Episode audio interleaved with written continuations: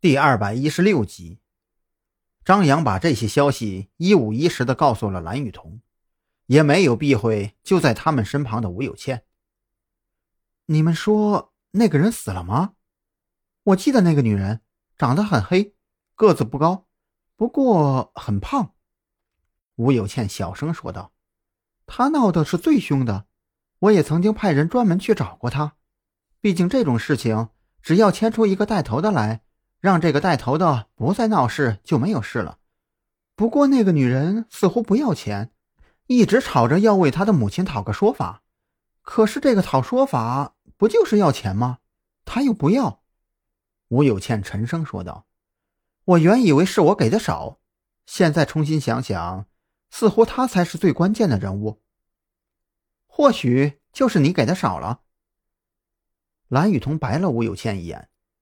还有没有类似的情况？主动跟我们说。其他的就想不起来了。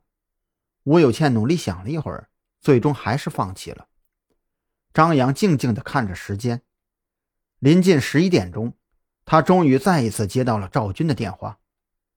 赵队，那边情况怎么样啊？已经找到了，不过人已经死了。这尸体，你们猜是在哪里发现的？赵军有点故弄玄虚，张扬不想去猜。赵队，有什么你就直接说吧。尸体在哪儿啊？这尸体我们只找到了一部分，就在吴有倩下午要乘坐的那艘轮船的涡轮附近，被人用绳子吊着。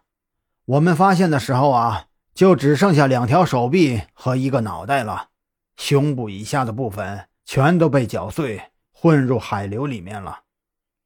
房子里面很静，即便张扬没有开外音，可是就坐在他旁边的蓝雨桐还是听得一清二楚。这么残忍，他们的动作为什么会这么快？蓝雨桐想不通。我们这一次的行动完全可以说是临时起意的，他们的反应速度快的有点不正常啊。小兰也在啊，不过你也不能这么说。你们那边不是也有收获吗？尽快突破，一定要让这个吴有倩说出嫌疑人的名字。还有啊，狙击阵地我已经看过了，位置选的非常专业，也没留下什么可查的痕迹。不过我已经让人保护好现场了，现在我就把照片发给你，你再判断一下自己有没有必要再亲自过去一下。赵军挂断了电话。不到一分钟，张扬就收到了他发来的图片。张扬把几张照片合起来看，在回忆当时的周边方位，他也不得不承认，这是一个非常完美，但却也特别冒险的阵地。完美的地方在于，处于那个位置，可以最大限度地帮助肇事司机逃离。只要在那个位置，当时的张扬无论从哪个方向去追击肇事司机。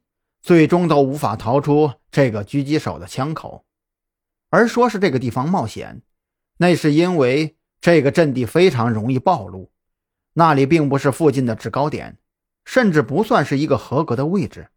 那时候，要是张扬他们身边还有第三个人，完全可以绕到附近一个二层楼的高度，就能让这个狙击手暴露无遗。这是个高手，更是个疯子。张扬看了照片以后，马上就下了结论。照片上他确实发现了一些破绽，不过在已经肯定这个狙击手实力的前提下，张扬当然相信那些所谓的破绽其实是对手故意留下来的。但是再具体的，他依然需要亲自去看一下。他又拨通了赵军的电话，赵军和他的看法几乎是完全一样。